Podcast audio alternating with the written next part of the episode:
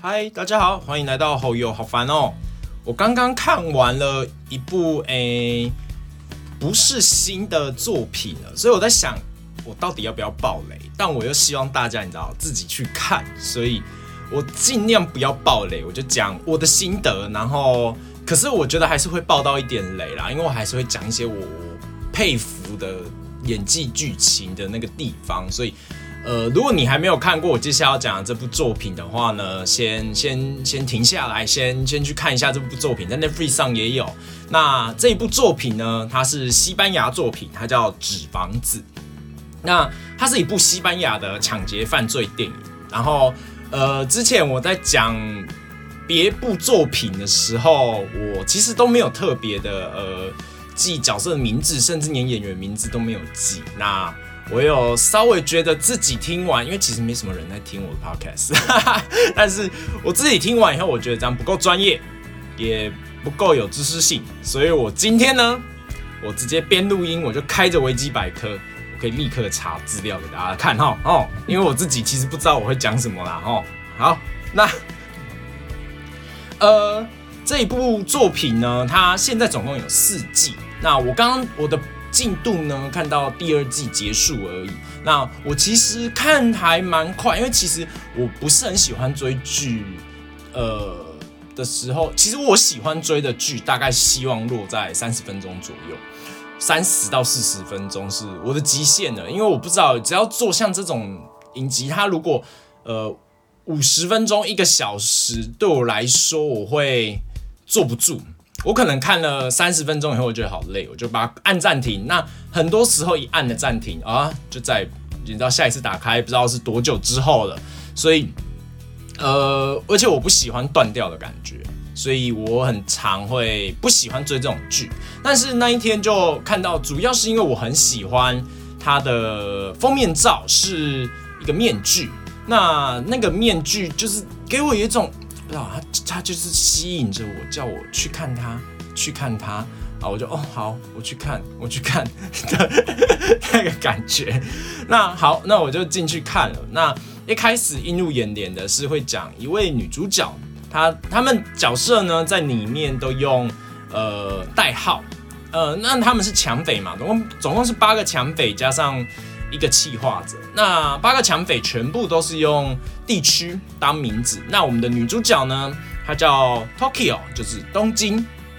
那策划者呢，他简称叫教授，大家都叫他教授，就 Professor。那接下来呢，我我我把比较有关系的两个角色一起介绍好了。我刚刚介绍的是 Tokyo。那 Tokyo 的跟他比较有关系的，大家应该就有看，就会知道是里约。那里约的话，他就是一个年轻的骇客。那他很，就是他跟 Tokyo 偶尔会出去野外，就是打炮。对，然后再来，我介绍一个最最明显、最有关系的是赫尔辛基跟奥斯陆，他们两个呢是双胞胎，那他们就是呃。怎么说呢？他们比较像是火力，就是呃这种重武器啊，或者是军枪、枪械类，都是由他们两个很拿手这样子。那呃接下来我介绍是在里面到最后会有一点算是对立。呃，我我是看到第二季啦，他们会对立是柏林跟呃奈洛比。那柏林的话，它是一个。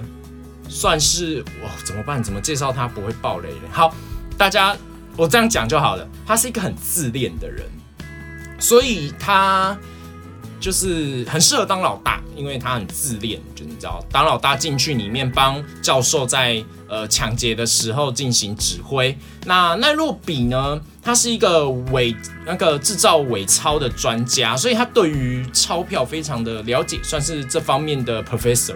对，那。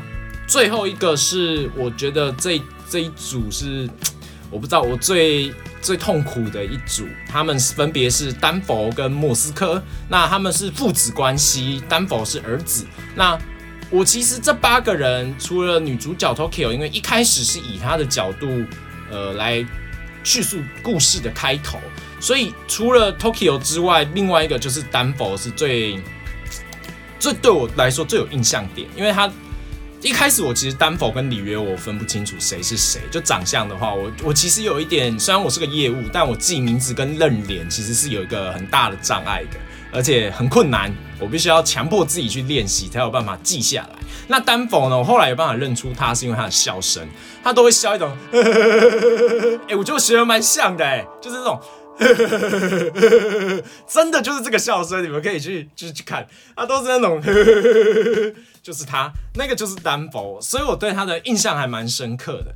那呃，在这全部的抢匪跟呃策划人介绍完以后，我来介绍一下，呃，在外面就是呃，既然有抢匪，那就一定会有呃警察嘛，那。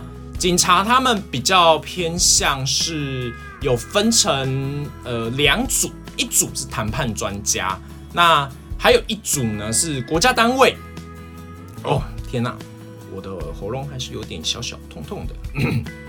好，另外一组呢是国家单位，那国家单位的呃这个案子的负责人呢，他的监督是艾利西亚，我们就称他为。西亚好了，艾丽好了，算了，反正我们就称他为谈判专家。好，就谈判专家。好，就这样，就称他为谈判专专家。那呃，再来是呃国家单位，我们就直接称他为国家单位好了。那呃谈判专家是也是一条非常重要的故事线。然后谈判专家呃他的背景比较痛苦，是因为。呃，我我其实很能理解他的那个无奈，因为呃我自己是单亲，那其实我们家的状况跟他们家的状况有一点类似，都是因为呃家暴的关系，所以变成单亲。那我是小孩的角度，所以呃最近我又你知道比较了理解长大了嘛，理解妈妈的辛苦跟痛苦，所以我妈其实就是也我们其实。我们一家人都是有被爸爸家暴过的。那我其实家暴这个话题呢，我有思考过要不要做成一集来讲。诶，因为有一很多人都会有一种观念是，单亲家庭是小孩出来是不好的啦，就是会有这种刻板印象，或者是会说，呃，像这种经历过童年阴影的就会怎样怎样怎样。我觉得也不能这样说啊，因为你童年阴影有被狗追过，但你长大以后你还是有。有克服障碍以后，你还是有办法养狗啊。所以像我就被狗追过来，甚至被狗咬过。我也小时候很怕狗啊，但是我长大，我们家还不是有一只大大。所以其实我有想说要来聊这一集，那我们之后再说。好，那呃，他是被家暴，但是他好是好在他的女儿没有被家暴。可是老婆被家暴，所以他有一个家暴前科，而且他虽然是个谈判专家，他算是警探，但是他的老公呢，算是鉴识科里面呃很有权威的，算是这个要叫他，好像也是教授哎，就是反正是鉴识科里面很很高官的人，他们两个都算高官这样子，很很有实力，很厉害。好，但是这个状况下就变成，你知道。王不见王，所以当他们一离婚了，就会发生女儿的监护权争夺。那女儿呢？呃，爸爸在女儿面前又是好好先生，所以他在女儿心中，爸爸是一个好爸爸；但在那个谈判专家的眼中，爸爸是个施暴者，所以他也不能去破坏，他又不想去破坏女儿眼中的爸爸，因为这样变得好像谈判专家是个坏人。那他自己也是个谈判专家，所以这种心理战他自己应该是懂。可是迫于这种无奈下呢，他只能申请法律限制令，他不能在他的几公尺以内进入，那不能进入他，不能接近他就是了。那这个我也我也蛮了解的，因为我们家三个也都曾经申请过。好，那所以其实谈判专家他是这整个故事当中。我觉得非常重要的一环，反而抢劫只是一个故事的开头，它只是一个引导开端，让引进接下来要说的更有内涵，是没有办法用，我真的觉得没有办法用言语一字两一句两句就可以解决掉的事。光用演员这样子演，其实你可以看，可以用一个方式去诠释，但绝对不是三言两语可以解释的。很多很多属于这个社会上这个，呃，不管是诗人还是国家，还是以全世界的人性为单位下去探讨的很多很多小问题。那我很喜欢这部作品，是因为我我我可以真的确定，我真的是爱他爱到爆炸的原因是，我竟然短短的在两个礼拜以内吧把两集两季全部看完了。那其实一季呢也不多，它第我现在是哦，我的 Netflix 在下载第三季。天哪，它一次要把我全部下载下来，有一点害怕。我的手机等下会不会爆炸？哦，对，我们家没 WiFi，我们是要用手机吃我电脑的网络。好，它第一季的话只有十三集，那一集大概就是四五十分钟。那第二季的话是九集，那我会建议大家如果要看的话，一二季一起看。是因为，呃，一二季是一个完整的故事，第一季结束的时候，其实，呃，整个故事还没有结束，所以，呃，反正他现在已经出到第四季，要准备，好像要准备出第五季了，所以我觉得你可以一二季一起看。那他还有另外一部作品，呃，跟他有相关的叫做《纸房子效应》，就我其实没有去看，还没有看那那一个，我觉得它应该算是一个纪录片，或者是。一个实境秀吧，我在猜啦，我看他缩图的感觉，所以我还没有去看，但是可见这部作品在西班牙那边应该，或者是欧洲那边应该是造成蛮大的轰动。那它也是不是一个新作品了，也蛮久以前的作品，所以呃不好意思，我是最近才追，所以我只是看完以后觉得非常非常的喜欢。那我除了喜欢他的。每个人物角色的设定、个性之外，我来讲一些比较不会暴雷我爱的地方，是像是他的美术指导，他的美术，他整个画面都很干净。那我觉得在剧中最常出现的三个棚，第一个棚就是在呃，他们是去抢印钞厂，他们不是去抢银行。那抢银行的话是抢了钱我就走了嘛，但印钞厂不是，印钞厂我抢了以后，我是要在里面印钞票的。所以他们需要的是时间，所以他们也绑架了一些员工，也有一些刚好去那边参观的学生们。那这些学生们当中呢，有一个非常重要的人物叫艾丽森。那我后面再来讲他。那他最常有的三个棚呢，第一个棚是在印钞厂外的指挥中心，那就是我刚刚说谈判专家跟国家单位待的那个指挥中心，他们待在那截取生。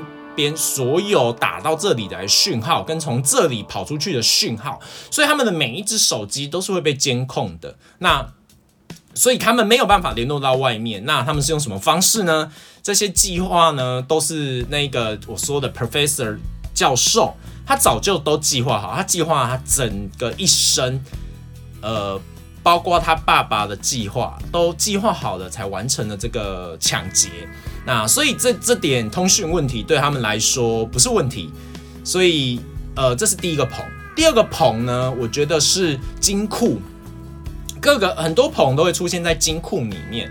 那呃金库除了放钱以外，因为一个印钞厂不可能只有一个金库，呃像这这一间印钞厂它就有四个金库。那呃这四个金库呢，除了我觉得可以当，我觉得他们用的很好，他把它。呃，除了藏一些可能像比较危险的东西，怕呃犯人，你知道就是反扑，可能藏一些枪械或一些炸药，也拿来就是可以藏人啊，也可以当一个套房睡觉。所以我觉得金库这个地方也蛮重要。那第三个棚呢，也就是大厅，就 lobby，就是当你走进印钞厂，不管你是要进去参观还是要进去工作，一定要经过一个走廊。那我觉得他们的美术指导很棒的是。都很干净，这个画面不会让我觉得很不协调。然后，而且除了不协调的状况不常发，没有什么。疾病我觉得，如果硬要讲不协调，应该只能说那个那个叫什么，在棚外面的那一个棚，也就是指挥中心呢，稍微会让我有一点觉得暗了一点，不舒服了一点。但是，呃，指挥中心的目的是我有一点像是，你知道 F。如初弹探员后面那个，你知道帮忙说，哎，你左边有两个两个敌人，右边有三个，他们都有拿枪，之类的那一种，所以暗暗的，我觉得好还能理解。那我觉得很棒的点是，他们进去以后会穿全身红的连身衣，但这一整个画面并不会让你觉得跟那个拉比不会让你觉得好像很冲突，或者是那个画面好复杂，因为那个拉比呢比较像是欧风的。欧洲风那种风格，然后我也觉得，我虽然没有办法讲出个什么东西，但我就觉得画面很美。然后再来是所有的美术指导，所有的画面拍摄都是有意义的、有意思的。除了我觉得，呃，有一些片段让我觉得过于顺利，就是我接下来要爆一个小雷，就是呃，Tokyo 在第二季的时候呢。他会离开印钞厂，而且离开以后还被逮捕。那他被逮捕之后呢？呃，他知道他他联络不上教授，正常是教授应该会给他指令，但他联络不上教授，所以他只好回去找他的伙伴。那他怎么回去找他的伙伴呢？那边目前是全全就是全欧洲。警戒最大，而且媒体也都在那，所以那边是一个全部的人关全世界关注的焦点。那他要怎么回去？他就打一通电话，讲一些暗号，然后骑机车就进去了。然后我就嗯，好像有点太顺利了呢吼。如果我是警方，虽然我拿着枪是目前是对着印钞厂。啊！但是他都骑机车过来，我转过来，我管他打车身，还打他身体，我管他有没有穿防弹背心，开枪啊！这个人要冲进去，哎，开枪啊！现在这个地方可以等于是总统等级的，你知道的维安呢？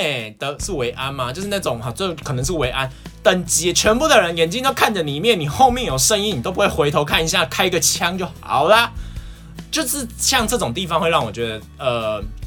太顺利了，但是这一些并无伤整个剧情的走向，也完全不会伤害到呃你观影的时候的心情。所以我觉得这部片真的是非常的好看，这一部作品真的非常强。那我很快速的带一些我想要讲的一些感想跟剧情，所以呃接下来我可能都会提到一些真正的结局跟真正的剧情非常细的地方，希望。我真的还是希望，如果你真的没看过《纸房子》，就在这里按暂停就好。目前时间啊，反正你回来以后，你就听大概十从十七分四十秒这个时候开始听就好。那我很喜欢他们里面的剧情设定是，呃，他们八个强北呢，两个两个接近都是一组的，像我刚刚说的里约跟东京，然后他们是算是暧昧关系，那。莫斯科跟丹佛是母子关系啊，一对双胞胎嘛。那大家可能会觉得，为什么我会把柏林跟那个里斯本，不是里斯本，是奈洛比，对不起。为什么我会把柏林跟奈洛比放在一起？因为他们到了后期，柏林已经有一他被教授出卖了，因为他们他们发生一些误会，所以呃，他就柏林有一点失控了。因为他们这整个强案，教授有一个最重重最重要的宗旨，就是不能杀跟伤任何一个人质，尽量连外面的警察都不要，我们不能伤到任何一个人，不然整个计划就会倒向警方那一边。那呃，所以柏林跟奈洛比呢，到后面有一点算是对立的。奈洛比有呃，也不算篡权篡位成功啦，就是。就反正他就是暂时有带领一下，但真的还是有一些人，他可能天生对于控制人群跟控制情绪是非常厉害的。我指的控制不是控制自己的，是控制别人的情绪。柏林在这方面真的是还蛮厉害的。那他跟奈洛比，你就可以很明显的感觉出来，他很容易就崩溃了。他没有，他觉得他相信每一个人，他。说到做到，我说要给你们什么，我就给你们什么。但我现在给了你们什么，你们为什么不满足，或者是不懂得，呃，不懂得我的真心呢？为什么？所以他其实有一点，可能还是需要别人认同。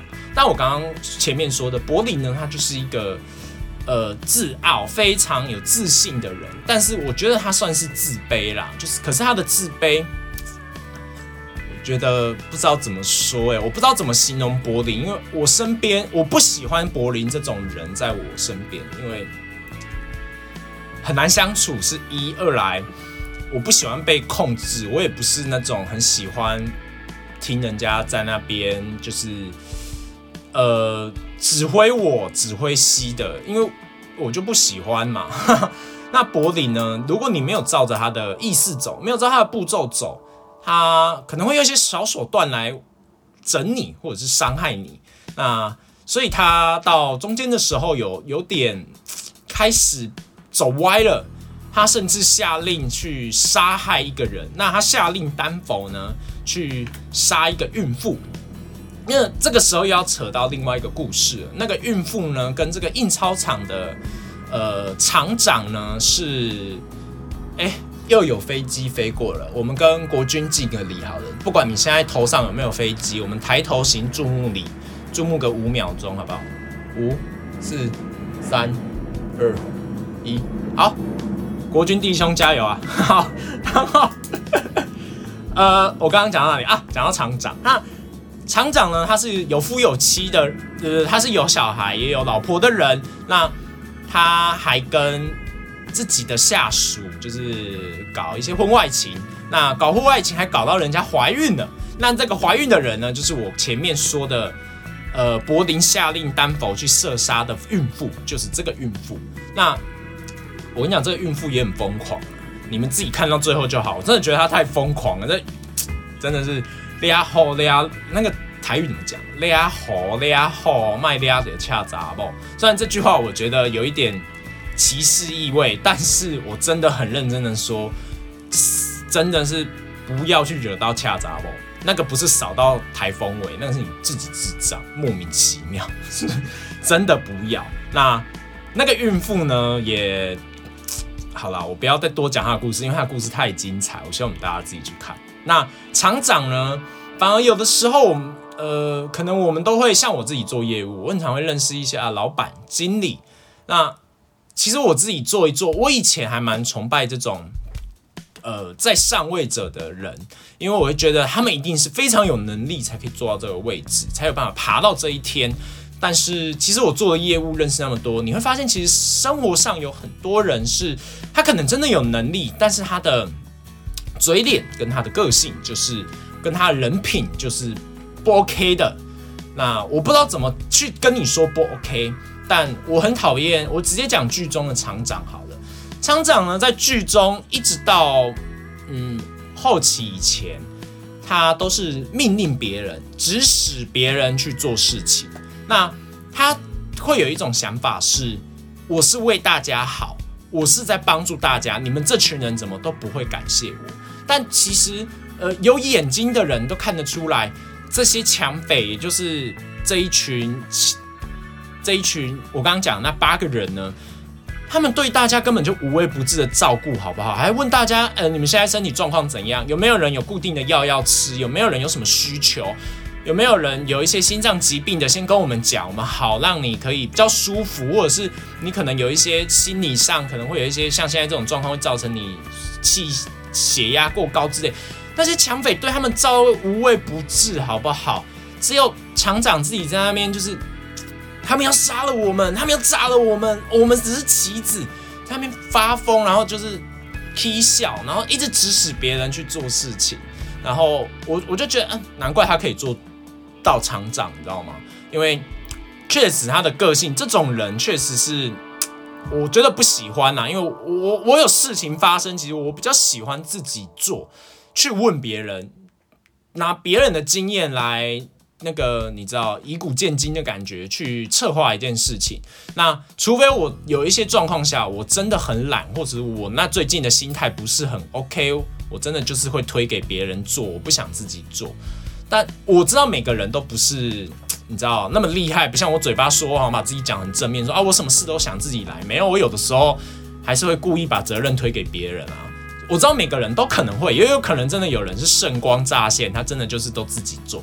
但我很讨厌这个厂长，并不是因为看到自己的影子，而是这个厂长从头到尾都在教别人做危险的事情，叫别人做好康的事情，自己跳出来说是我的气话。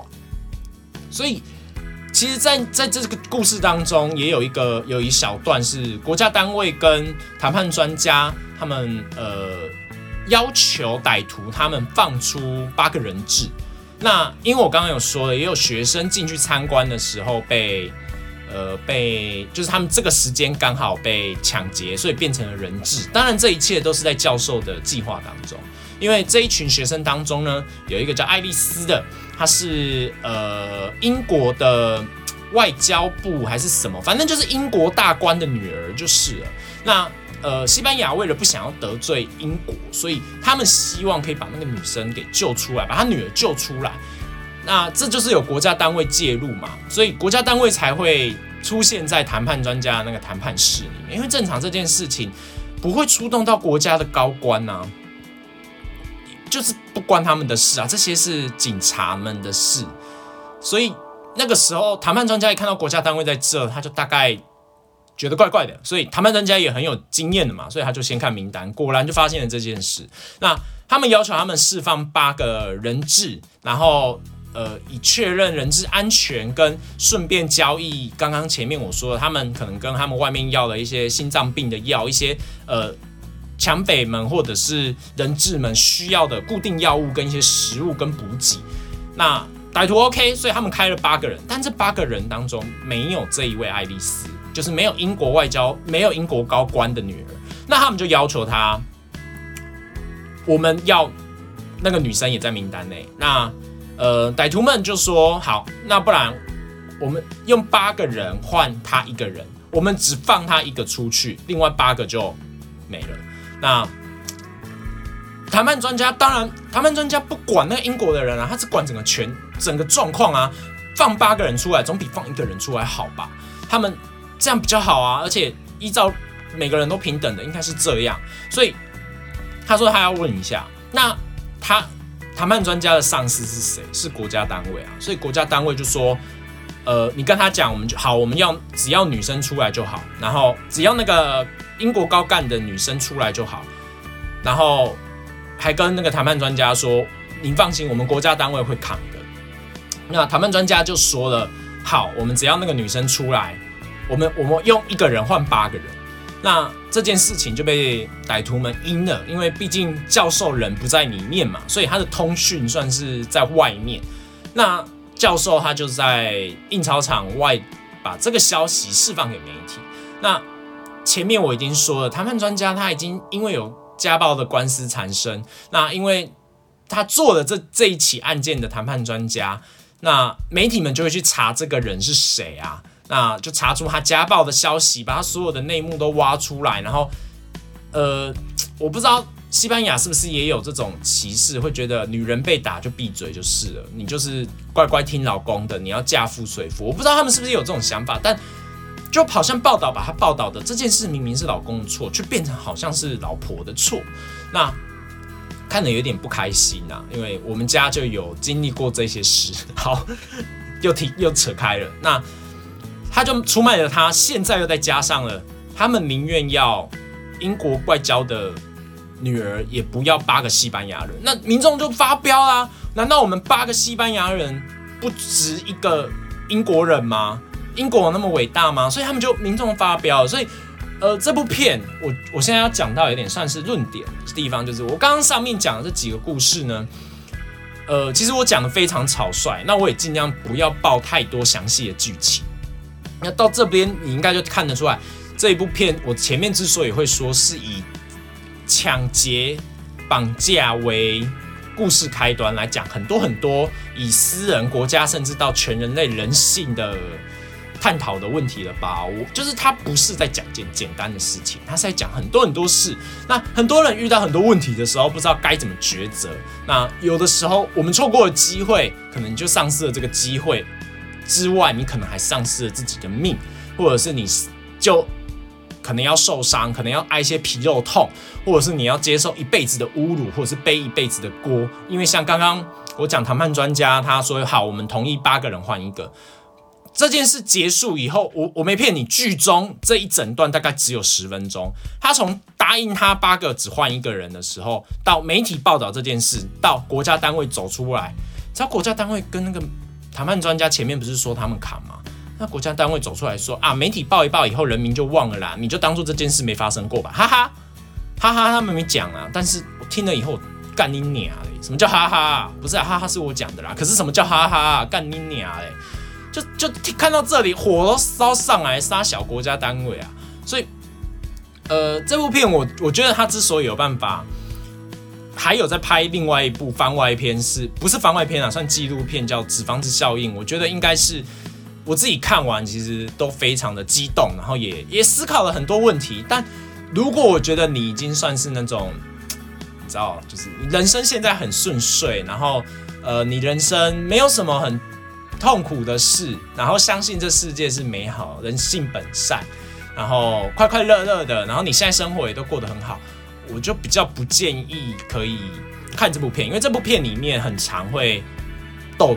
斗来斗去，不管是歹徒人质、歹徒歹徒，或者是歹徒警察或警察警察之间，他们都是在骂来骂去，然后比较负能量多一点，比较不会让你处于一种，反正里面也是有很温馨、很开心的剧情，然后也是有很很漂亮、很美的画面，然后也是有很感人的画面，但是绝大多数的开头。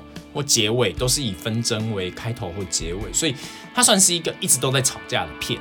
那所以我觉得，如果你现在的情绪状况非常的开心，就先不要看。但是我觉得大家应该，因为我看一下我的听众，虽然没什么人在听，而且应该是我朋友，大家的年龄落在二十五岁，二十五岁都出社会一阵子，我相信你们的心灵已经不会那么的纯洁了，所以可以看一下。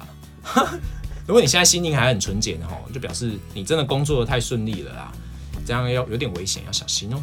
好，那又扯开了，反正这几个角色呢，呃，我觉得尤其是女主角，她除了美以外，我觉得很厉害的点是，她嗯有一段。我甚至把那一整段整段的呃，把它截取，就是荧幕录制录下来，录了那一那大概三分钟吧。那我重复的看了那三分钟，看了好久好久，因为那一段呢是我接下来已经是爆到第二季的雷了，所以诶，如果还没看想不想被爆雷就不要听哦。再警告一次，第二季的时候呢，呃，丹佛的爸爸也就是莫斯科。他会受伤，那他受伤的原因呢？是因为我刚刚说了，东京他离开了印钞厂，又回骑机车回去印钞厂的过程中，其实还是有开枪的一些冲突啊。开枪的过程中呢，就伤到了莫斯科，那所以莫斯科就准备要回去了，他已经失血过多了，那。呃，其实这一段应该是要演丹佛很痛苦，确实丹佛真的很痛苦，毕竟是他儿子嘛，他眼睁睁看着他爸在他眼前要死掉，所以他想尽各种办法，想要赶快开一条通道救他爸可以出去。但是外面的警探们觉得，他们知道伤到的是歹徒，不是人质，他们根本不想救他。那有这一段，我刚刚讲，我录下来，一算是看了好几次。这一段呢，他是东京坐在莫斯科旁边，然后。陪着他，那莫斯科可能失血多多了吧，所以也死前呃回光返照，所以他可能就比较没有认清楚谁是谁，那他就把东京误认为是他老婆。那我这一段没有要讲莫斯科的演技，我要讲的是东京的演技。他 Tokyo 他一开始这个话，这这三分钟的转折，一开始他看到他是笑的，就是哎你醒了，太好了。那你有没有怎样那种感觉的微笑？那当莫斯科开始跟他讲一些他不懂的话的时候，他确实是露出疑惑，想说他在说什么，然后再来到他忽然理解了莫斯科现在在回光返照，他在讲什么，然后莫斯科一直在跟 Tokyo 道歉。那我觉得这个当下一般人可能会不知所措吧，像我，我就会不知道我我现在应该要配合他演他老婆，还是。我应该要提醒他我是 Tokyo 啊，飞机又飞过了，大家要行注目礼哦。我现在上面又有飞机了，会有点吵。好，那呃，Tok 这个时候 Tokyo 的选择是他顺着他，他也没有完整的演他老婆，也带有一点 Tokyo 的感觉，就是跟他说你没有错，你你你你你很棒，你是天使之类的。那最后跟着莫斯科一起崩溃大哭。我我我没有办法在这么短三分钟的时间内做到从欣慰的微笑到困惑到理解，最后跟着对方的情绪走。短短的只有三分钟的时间，他从笑到哭，而且那种哭是崩溃大哭，就是很像是你知道灾难过后归来的家人，你看到他，然后扑上去抱着他，然后是喜悦的哭，但是又很痛苦。我不知道怎么去诠释这个画面，但 Tokyo 做到，他那一段的演技真的是好到会让你一直重看呢。我重看了。至少五六次吧，超赞超强的，就是哦完美，然后又长得美，身材又好，所以 真的是佩服哎，就是厉害。那呃，我接下来就是准备去看第三、第四季了，但我现在看那个维基百科这里是好像第一、第二季会直接称它，呃，应该是第一、第二部称它为第一季，也就是我我看 Netflix 上的第一、第二季。那接下来这一部呃剧情我还没有看，所以我就不往维基下面看了。那呃这部片不管你是你知道你是合法还非法的在追剧，但呃如果你有在用 Netflix 上的话，它的 Netflix 上有，而且也放很久很久一段时间了。那呃我是到最近才看，只是看完以后有一些小小的心得，但我又不想爆雷，所以先讲到这就好了。那过个几个月。应该听完这集的人，应该就会去看了啦。几个月的时间应该够看了，我就再大家再去看。那其实我最近蛮长都在家里面追剧的。嗯，有一个小小的心得啦，虽然这个心得会让我有一点算是抨击我们自己的影剧界，就是呃，我我我现在在追《纸房子》嘛。那追《纸房子》的同时呢，我还有在追另外一部呃比较轻松搞笑类型的，叫《找我经纪人》。这一部影集也不错看。那呃，我我这两部就是我我是不都不认识这些演员，但是他们都演的不错。那我同时间 Netflix 上最近很红的是《返校》，然后还有一部叫做《预知未来》跟《未来妈妈》。那后面这三部呢都是台剧。我我不知道是因为我我自己的母语就是国文还是就是中文的关系还怎样，就是。我不知道大家看电影或看台剧的时候会不会有一种，我都称它为台剧尴尬，就是电影也叫演电影也是台湾尴尬。就是其实，在今年以前，我是不看国片的，我觉得每一部国片都很尴尬。然后直到今年，我发现，哎，今年已经这种尴尬感已经大幅下降了。包括我很喜欢我很喜欢的《刻在你心底的名字》，其实也有很多我觉得很尬的地方，就是一般人是不会这么说，不会这么做，不会莫名其妙的讲。我举个例子，如果你有看《刻在》的话，呃，曾静华在里面会莫名其妙看着放映机，然后说“天使不敢走的路，傻就一路冲进去”。我跟你讲，一般人是不会在那个状态下讲那句话。我不知道为什么，可能会，可是我就觉得很尬。可能是演技不足，或者是就编剧有问题，但我就是台剧我都会有觉得这这种尴尬。那我可能因为最近就是这样子的大量比对，而且我我是因为返校那一些都是算是 on 档，它不是因为 Netflix 有两种，一种是 on 档这样跑，一种是一次就全上。那呃，纸房子跟谁是经纪人都是一次就全上，所以我可以一瞬间看很多。但是那一些就是会每个礼拜每个礼拜上嘛。那我想知道剧情，所以我就会每个礼拜里面每个礼拜追。所以我可能前一秒看纸房子，下一秒我就看返校，所以就很立刻的有一个很大的，我不知道该算演技落差还是算呃文化编剧的落落差，所以就瞬间我会觉得。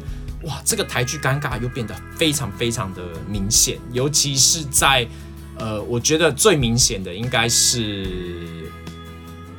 预知未来》，真的是还蛮尴尬的。《预知未来》是书豪演的，把他叫的好像我刚我我喜我很喜欢他，我追他追蛮久的。他从比赛开始的时候，我发现他。如果你们不知道比赛开始，可以去查一下，是李国毅演的，他是。就是我觉得他就是长得 OK，然后他之前也有演另外一部叫《天黑请闭眼》，那我不知道为什么哎，我很喜欢书豪，我都有追他的 IG 什么之类的，但是就他的演技永远给我有种尴尬感，我不知道怎么说。我觉得之后我可以开一集来跟大家聊聊我自己追一些剧的时候的心情跟心得。就是我觉得很多演员其实都非常会演，但是我我我不知道是为什么会他没有办法在我眼中跳脱那个光架。除了像书豪以外，像林依晨。对我来说，有的时候他不管演哪个角色，我觉得他都在演同一个角色。从他以前是乡情，到他最近的作品应该是打喷嚏吧，那一部电影，我觉得都是同一个人，就是乡情现在长大了的意思。乡情是恶作剧之吻，如果有一些比较年轻的观众不知道，可以去查恶作剧之吻。所以，我我不知道哎，我觉得他们的演技就是给我有一种框在那，他永远在框框内，好像没有跳出来，这点比较可惜啦。我我不知道是我太严苛还是怎样，我我都有这种心得。我觉得之后可以跟大家聊聊，或者是我之后如果有其他，最近我有在聊，找一些来宾看他们可不可以来。那如果有办法他们来的话，我再跟他们聊聊这种话题，看看是我自己怪还是找大家都有这种心得。好了，那我今天聊到这里，那。蛮推荐大家赶快去 Netflix 上看《纸房子》，或者是想尽各种办法，我不知道什么方法，不管合法还是犯法的方式，去看一下《纸房子》，然后说支持一下智慧财产权，然后呃，真的非常的好看，我觉得有很多很多心得，有很多很多的故事在里面都有发生，可能。有一些甚至是呃我自己也有经历过的，我就觉得非常心有戚戚焉，所以真的很推荐这一部片。然后，但是呃，它比较偏向一每一集都会吵架的片，所以呃，如果你不想破坏你的好心情，也不要勉强，那就这样子啦。那我是后又，如果有任何心得或者是你知道可以给我意见，或者是我觉得如果你愿意给我意见，我就蛮开心的，因为其实根本没什么人在听我的 podcast。好，我从后台看得到，我好难过，我现在真的是敢笑。反正，呃，给我一些意见，给我一些想法，然后，呃，可以在 First Story 底下留言，或者到 Instagram 搜寻后友好烦哦，记得都是口播哦，就可以找得到我。那我不奢求你们给我什么五星评价或一星评价，反正我觉得你会留评价的人，特地去留评价的人，就是还蛮在乎的，所以才会去留啊，所以。如果你想留就留吧，不想留就算了。因为我最近听太多 podcaster，其他的 podcaster，他们每个人都会讲。我想说，我是不是也该来讲一下？但我不想勉强别人，你想留就留吧。好了，那就这样子啦。那我是后用，我们下次再见，拜拜。